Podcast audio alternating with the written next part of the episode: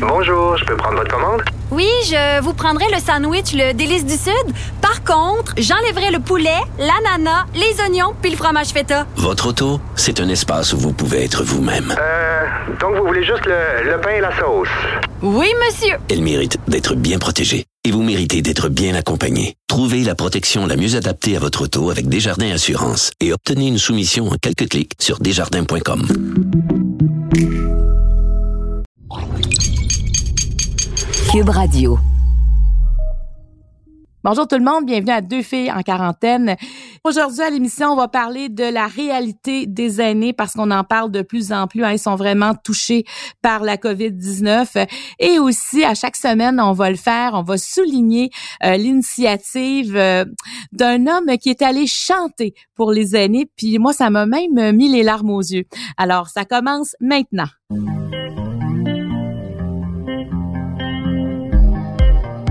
Pour vous accompagner pendant votre confinement, voici deux filles en quarantaine.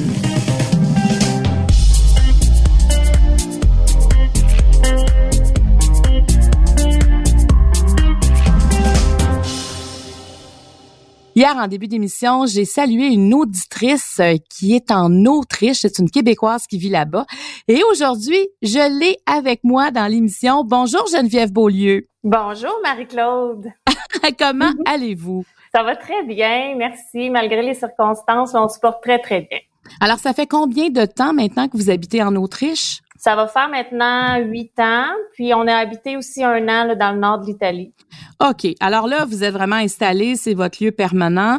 Vous êtes aussi en confinement comme nous le sommes au Québec. Oui, oui, tout à fait. Les mêmes, les mêmes règles. Et comment ça se passe pour vous? Euh, pour nous, à la maison, ça se passe quand même relativement bien. C'est sûr qu'on habite un appartement, on n'a pas la maison qu'on a au Québec. Donc, c'est on est dans un petit cinq et demi, mais comme beaucoup de familles aussi là, euh, dans le monde. Euh, on a deux enfants.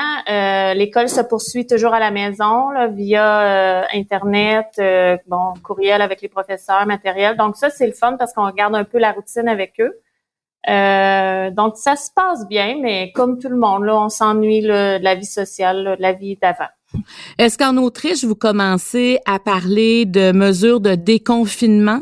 Oui, oui, euh, le gouvernement a annoncé que mardi après Pâques, là, la réouverture des magasins à petite surface euh, va se faire. Par contre, les restaurants, hôtels, euh, toutes les écoles vont rouvrir seulement qu'à la mi-mai, si tout va bien. Puis la consigne là, du confinement social là, euh, est toujours euh, appliquée jusqu'à la fin avril. Ah oui, donc c'est deux. Est-ce que c'est la même mesure, deux mètres entre chaque personne? Oui, deux mètres entre chaque personne. Puis on peut sortir euh, une personne à la fois là, pour aller faire les, les commissions, là, les, les- dans le fond, ce qui est essentiel. Puis si on sort faire des randonnées euh, en bicycle ou euh, dans les montagnes, ben il faut que ça soit juste avec les gens de notre famille. Donc les gens qui vivent sous le même toit. OK, donc ça ressemble beaucoup au Québec. Dites-moi, est-ce que c'est difficile d'être à l'extérieur? Quand on voit que c'est plus difficile de venir au Québec? Là, vous êtes confiné. En fait, c'est impossible pour l'instant de, de venir voir votre famille. Est-ce que ça ajoute quelque chose euh, dans votre vie au quotidien? Oui, c'est sûr, ça a ajouté un petit stress, une petite forme d'anxiété parce que bon, on prend pas l'avion à tous les mois pour aller au Québec, mais là, comme on était supposé d'y aller cet été, là, je pense qu'on peut plus y aller. Je pense, je suis pas certaine qu'on va pouvoir y aller. On aime, on n'aime pas y penser tout de suite. Puis, si jamais il arriverait de quoi à nos proches au Québec, ben on pourrait pas sauter dans un avion, demain matin ou dans les jours qui vont suivre. Donc, c'est un peu, ouais, c'est un peu stressant à ce niveau-là. Est-ce que vous avez envie de saluer euh, des, euh, de la famille québécoise? Mais oui, je salue même ma mère, mon père, euh, le conjoint de ma mère, mon frère, ma belle-sœur, euh, tous mes amis du Québec. Puis, euh, oui. Et, et comment vous êtes arrivé sur le, le balado Deux filles en quarantaine? Ben moi, je suis une fan de Deux filles le matin. J'écoute ça régulièrement. Puis bon, ben par, par Facebook, je crois, j'ai vu l'annonce. Puis je me suis dit, ah, ça c'est vraiment cool parce que c'est le fun de de pouvoir quand même écouter des gens du Québec parler de ce qu'ils vivent. On dirait qu'on on se sent proche. Ça nous rapproche un peu de nos racines. Ah ben en tout cas moi quand on a lu votre courriel ça nous a vraiment fait du bien aussi de savoir qu'on était écouté aussi loin puis qu'en même temps ça vous rapprochait du Québec. Oui. Alors euh, ben merci beaucoup Geneviève et bonne fin de confinement. C'est un plaisir de vous parler aujourd'hui. Ça a été un plaisir pour moi aussi.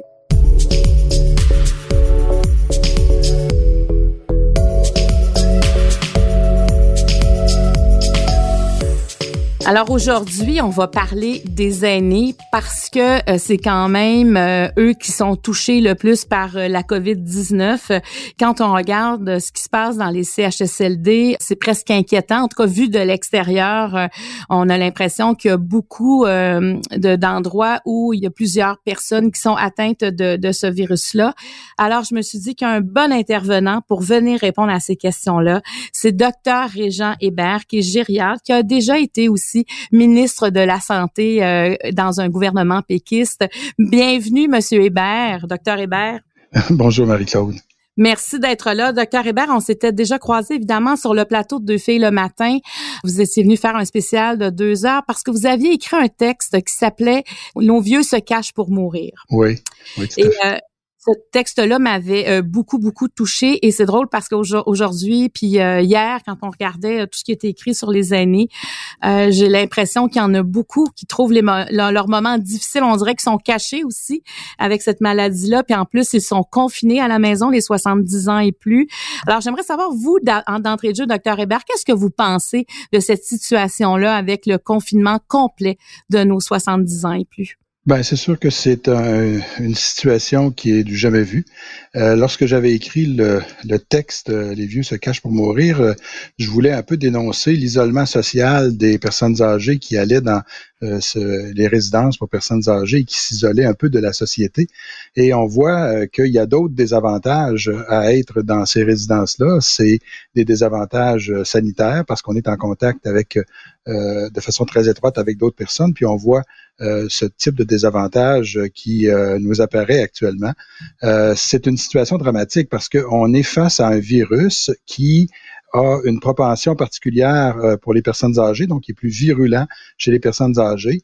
Et en plus, c'est un virus qui se transmet de façon très facile, donc mm-hmm. qui est très contagieux.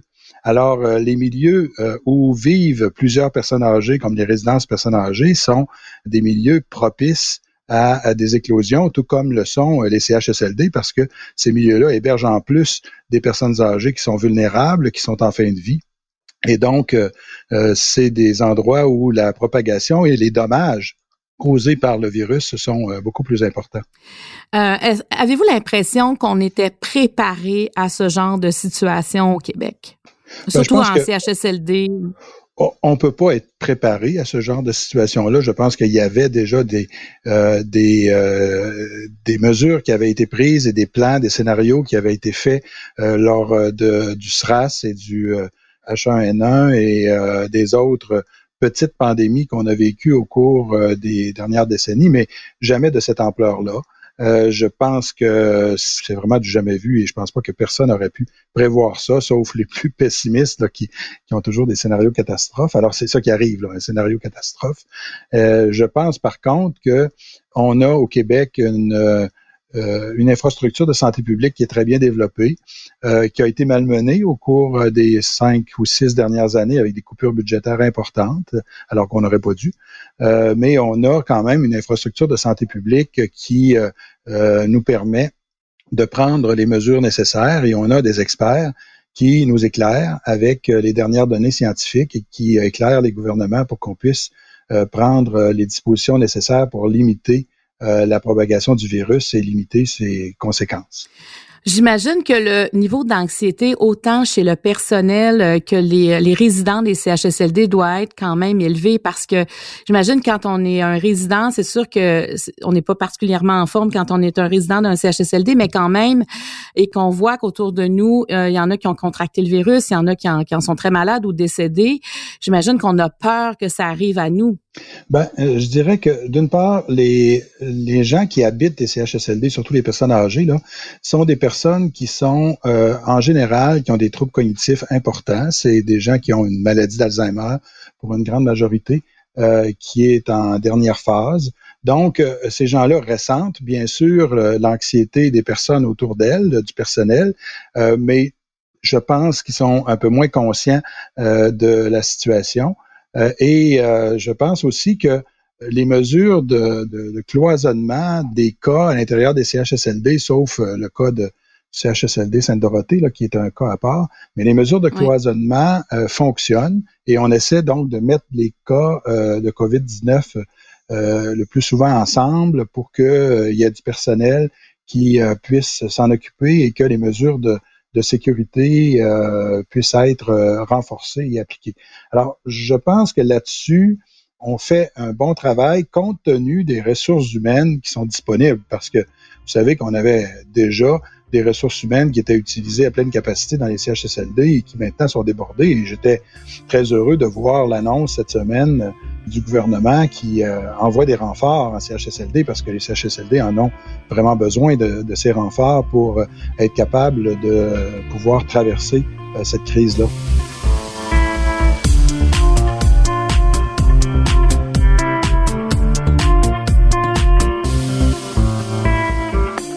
Vous êtes gériatre, donc vous conseillez euh, les gens euh, qui sont un peu plus âgés. Et j'ai l'impression qu'on, on est tellement à sens contraire, c'est-à-dire qu'on a toujours dit aux gens sortez, marchez, faites de l'exercice, allez voir des gens, stimulez-vous, euh, faites pas les choses seules. Tu sais, pour éloigner l'Alzheimer, on dit de plus en plus que faut interagir avec les autres. Et là, tout d'un coup, on est obligé presque de dire tout le contraire de ça pour les protéger. Est-ce que vous pensez qu'il y aura des séquelles sur cette clientèle-là? Ben, je pense que les personnes âgées, comme tout le monde dans la société, là, on est face à du jamais vu. Il faut s'adapter à une nouvelle réalité, changer nos habitudes. Euh, et euh, c'est ce qu'on demande aussi aux personnes âgées et encore plus, on leur demande de, s'isoler, de moins faire d'activité sociale et d'activité physique également il faut remplacer ça par d'autres mesures. Euh, les gens me disaient comment on peut faire en sorte que euh, la personne âgée euh, se sente moins seule. Ben, le bon vieux téléphone, c'est encore un excellent moyen de communication et c'est sécuritaire. il y a des gens qui ont trouvé des stratégies imaginatives, comme aller voir les personnes sur leur balcon à travers la fenêtre de leur de leur appartement. Alors, il y, a, des moyens imaginatifs, puis il y a des moyens technologiques, bien sûr. Beaucoup de personnes âgées, surtout celles qui habitent dans des résidences, ont euh, accès à Internet et sont familiers avec le téléphone ou la tablette. Alors, tout ça, c'est des milieux qui des, des, moyens qui permettent de, diminuer, de contrer l'isolement des personnes âgées. Mais je, nous mets en garde contre une espèce d'infantilisation des personnes âgées. Ils en ont vu d'autres. C'est des gens qui ont euh, vécu 70, 80, 90 ans dans leur vie, puis ils ont vu d'autres crises, euh, ils ont traversé des épreuves, et c'est des survivants, et c'est des gens qui ont été résilients, qui ont passé à travers de ça.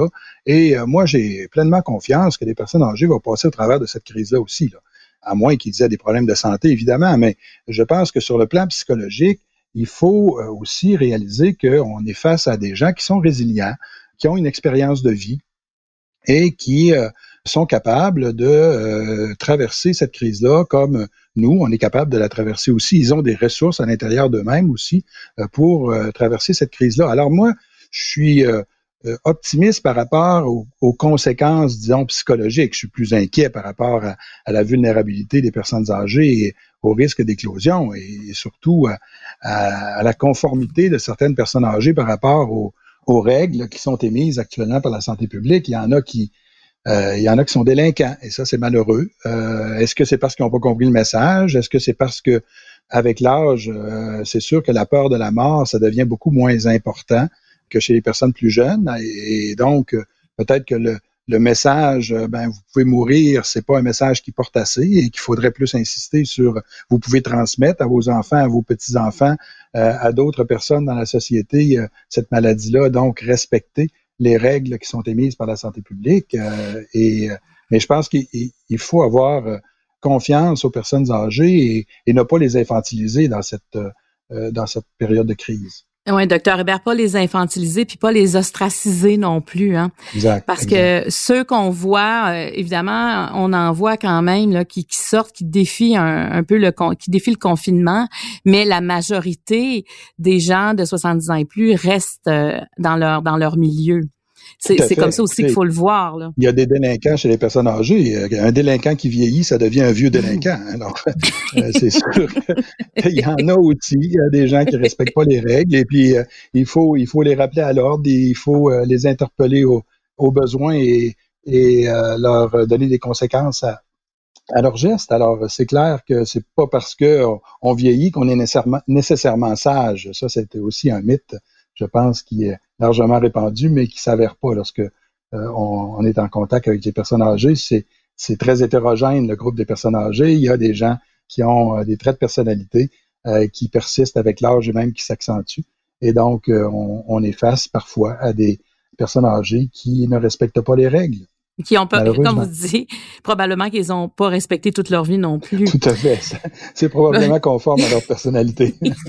Mais moi, j'ai un questionnement, j'imagine, comme euh, tous ceux euh, qui ont des parents dans cette tranche d'âge-là. Là, nous sommes euh, tous confinés. Ça s'adresse à tout le monde présentement, le confinement.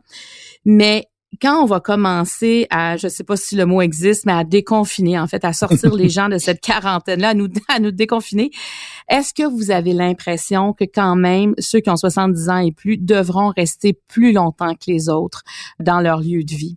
Je ne sais pas s'il y a des données là-dessus. Je pense qu'il serait logique que euh, les personnes les plus à risque soient les dernières à être déconfinées, comme vous dites, parce que euh, le, risque demeure pour ces personnes-là. Là, c'est plus euh, la, la, maladie beaucoup plus virulente.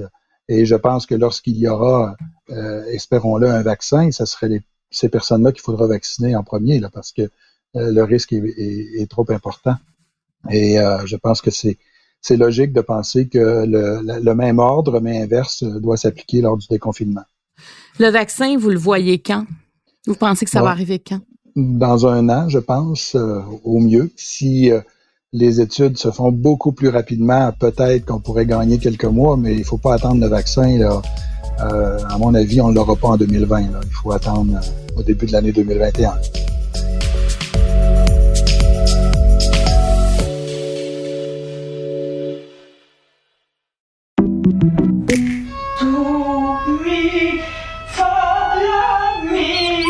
Votre maison, c'est un espace où vous pouvez être vous-même.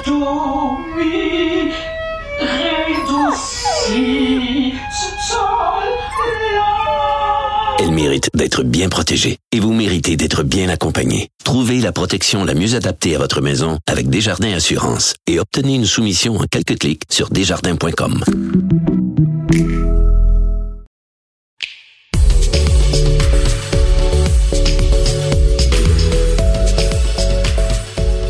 Docteur Hébert, bon, comme vous avez été ministre de la Santé, euh, vous avez eu affaire face aussi à, plusieurs problématiques du milieu de la santé. Et aussi, vous êtes habitué à comprendre toutes les courbes qu'on nous montre.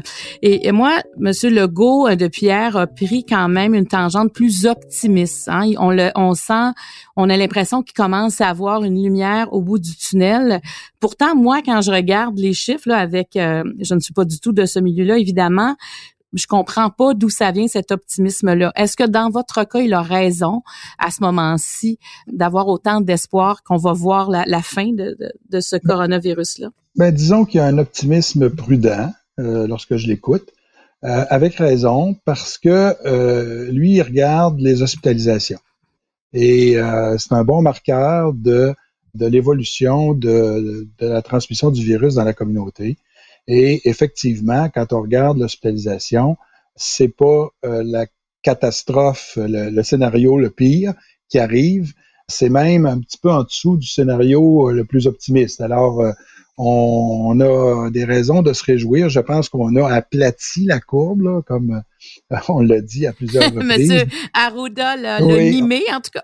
tout à fait. Alors, je pense qu'on l'a aplati. évidemment, quand on aplatit cette courbe-là, on, permet au réseau de la santé de pouvoir répondre à la demande, mais on, allonge la période. Euh, on pense qu'on allonge la période parce que, écoutez, ces chiffres-là, -là, c'est des projections et des projections, là, euh, c'est comme les, cours de la bourse. Hein. On est capable de, prédire ce qui va se passer demain, euh, la semaine prochaine, mais quand on, essaie de prédire ce qui va se passer le mois prochain, c'est beaucoup plus aléatoire.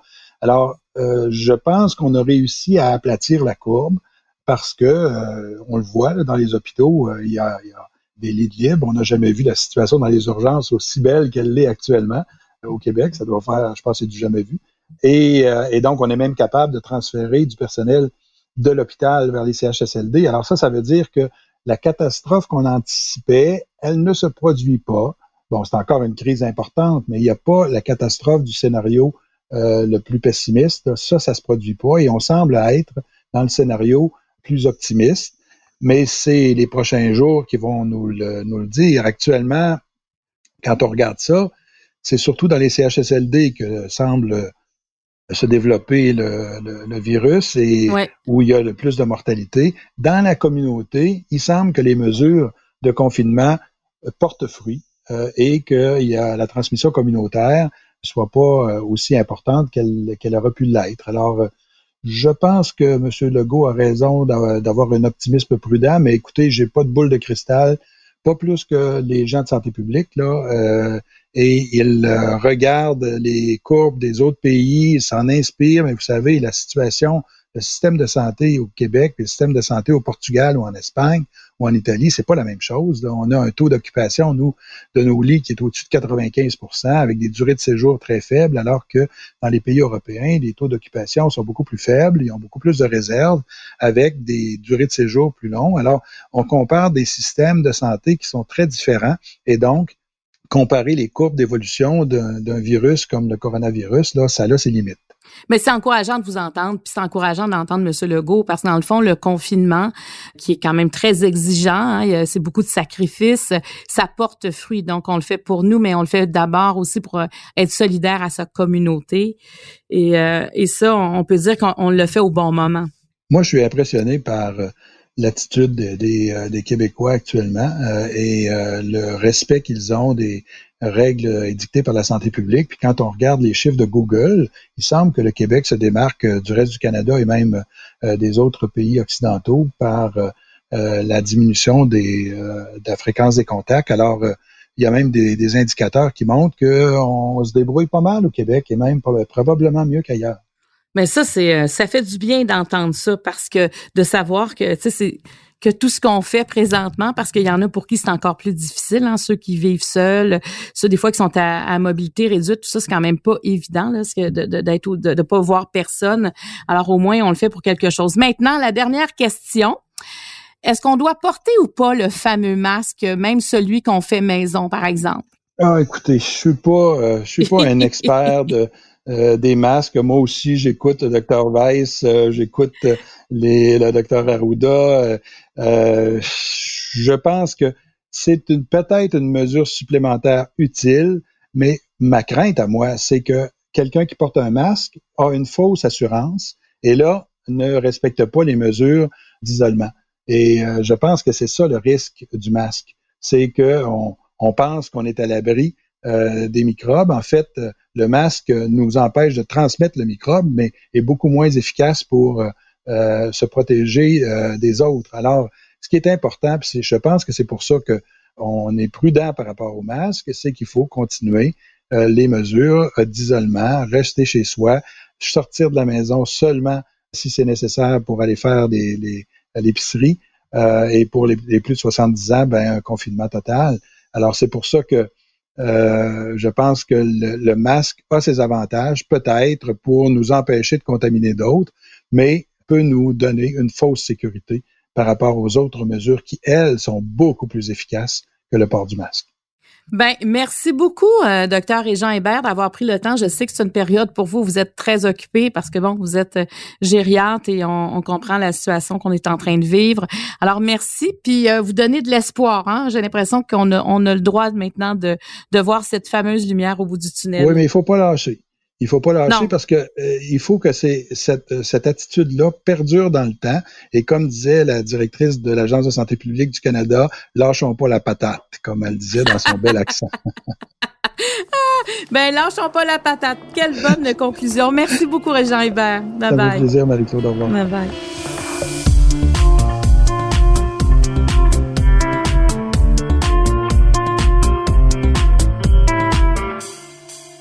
À deux filles en quarantaine, on a décidé qu'à chaque semaine, on allait souligner l'initiative euh, de gens qui font la différence dans la vie de ceux et celles qui sont en confinement euh, complet, donc euh, chez les 70 ans et plus.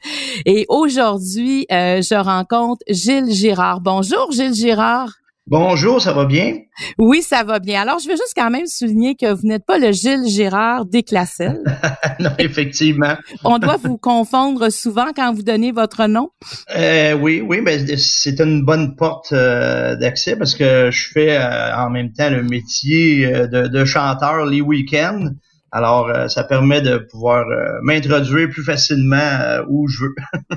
le jeudi 2 avril dernier, il y a eu des gens qui ont une belle surprise à la résidence Domaine La Nodière à Mascouche. Racontez ce qui s'est passé cette journée-là. Ben tout, tout a commencé premièrement avec une idée de mon épouse qui qui s'est dit qu'il faudrait faire quelque chose parce que ma mère est résidente à cette résidence là. Et puis, euh, elle me dit, ben, ça, serait peut-être euh, le fun de faire euh, quelque chose de spécial. C'est toi qui es le chanteur, alors j'ai une idée. On pourrait aller chanter dans le stationnement avec ton équipement de, de musique et puis présenter un spectacle que les gens pourraient sortir sur, sur les balcons. Alors, j'ai trouvé l'idée très, très, très bonne. J'ai dit en même temps, ben ça pourrait leur permettre de faire autre chose que de rester pris dans leur appartement. Ben euh, ils, ont, plus d'activités, euh, bon, les bingos, les jeux de poche et puis tout ça.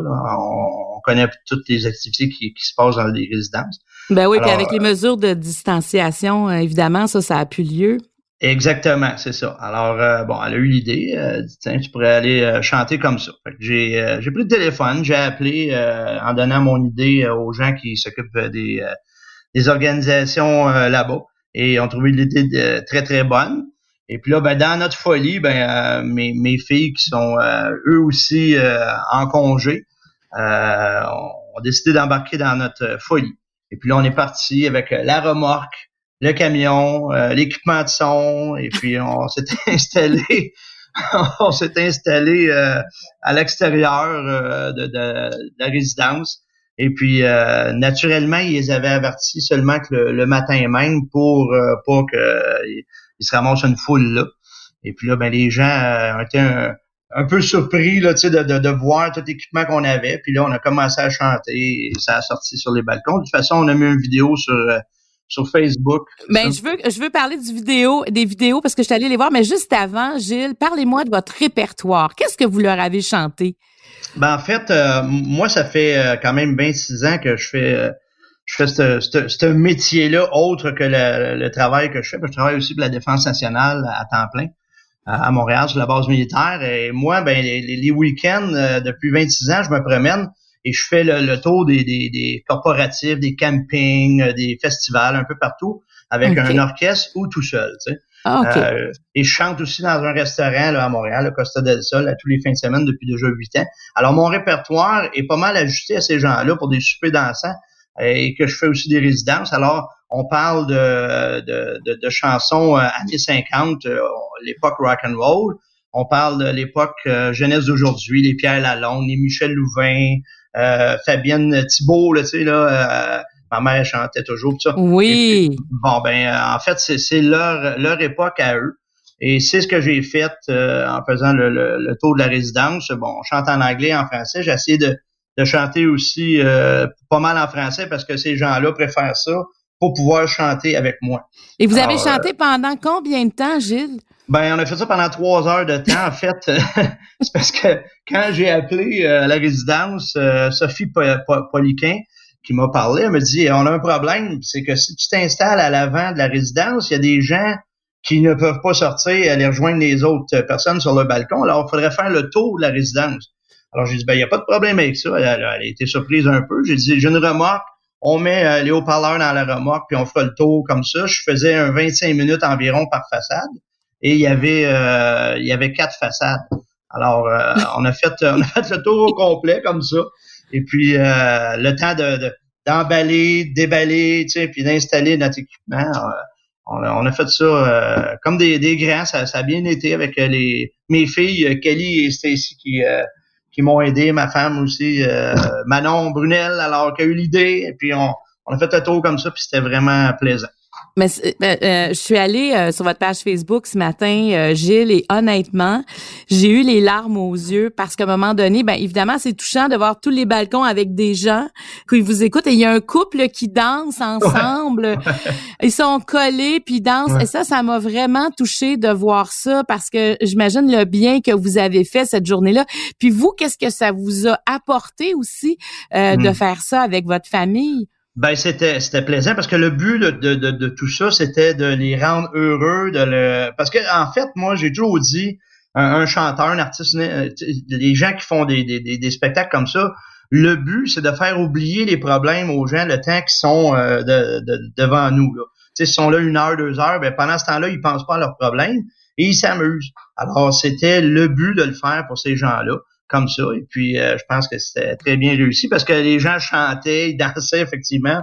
On voit un couple sur le, vidéo qui danse euh, sur un balcon en haut et des gens qui avaient préparé aussi des, des, affiches euh, merci puis tout ça. C'était vraiment touchant. Je pense que ça s'appelle. Vous avez appelé cette initiative-là Balcon en chanson. Est-ce que vous allez le refaire? Eh, ben, on, voudrait bien le refaire, mais là, on, écoute euh, Monsieur euh, Legault, Monsieur euh, Arruda, parce que on, veut être quand même légal dans, dans tout ce que c'est qu'on fait pour ne pas attirer des gens. On veut pas l'annoncer d'avance aussi parce qu'on veut pas que, que on a tout à la distanciation là, qui ouais euh, ouais, c'est sûr que c'est pas simple. Ouais c'est ça parce que vous voulez pas vous, voulez pas vous attirer des problèmes non plus en faisant exactement. J'ai pas l'intention que d'avoir une contravention puis euh, je veux pas non plus que les gens euh, arrivent en, groupe pour profiter d'un spectacle euh, parce que les, gens s'ennuient, tu sais. Mais c'est euh, une bonne question que vous soulevez, euh, Monsieur Gérard, parce qu'effectivement, quand on écoute les conférences de presse à 13 heures à chaque jour, on se demande si on peut encore faire ça, mais en même temps, peut-être, euh, faudrait peut-être poser leur poser la question, mais si vous appeliez les services policiers hein, du coin où vous voulez aller pour les prévenir, parce que j'ai comme l'impression que ça fait tellement du bien aux gens, puis si on respecte les mesures exigées, j'ai comme l'impression qu'il faut pas se passer de ce genre d'initiative-là. En tout cas, moi, je vous trouve extraordinaire. J'aurais aimé être sur un de ces balcons, honnêtement. non, on pourrait, on pourrait, aller le faire devant chez vous. oui, vous pourriez venir le faire devant chez moi. Je j'ai pas de balcon, mais je vais sortir dans mon, dans mon stationnement. Mais bravo, euh, Gilles Gérard. Euh, et j'invite les gens à aller visiter votre page Facebook. Euh, donc, au nom évidemment de Gilles Gérard, parce que les images nous font déjà beaucoup de bien. Puis on vous entend chanter, on voit les gens réagir. C'est extraordinaire. Donc, on va essayer de souligner euh, à chaque semaine des initiatives de ce genre-là. Et vous pouvez euh, nous écrire à studio à commercial cube radio ou encore rendez-vous sur ma page fan Facebook Marie-Claude Barrette pour nous partager euh, tous ces beaux moments. Alors, merci encore, Monsieur Gérard, et je vous dis bye bye. Bye bye, merci beaucoup. Au revoir.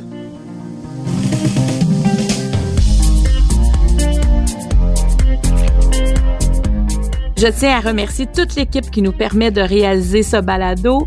Producteur au contenu Jean-Philippe Lavallée, à l'animation moi-même Marie-Claude Barrette, l'équipe de Cube Radio avec le monteur Philippe Séguin et le chef réalisateur Bastien Gagnon La France. Deux filles en quarantaine est une production de Cube Radio.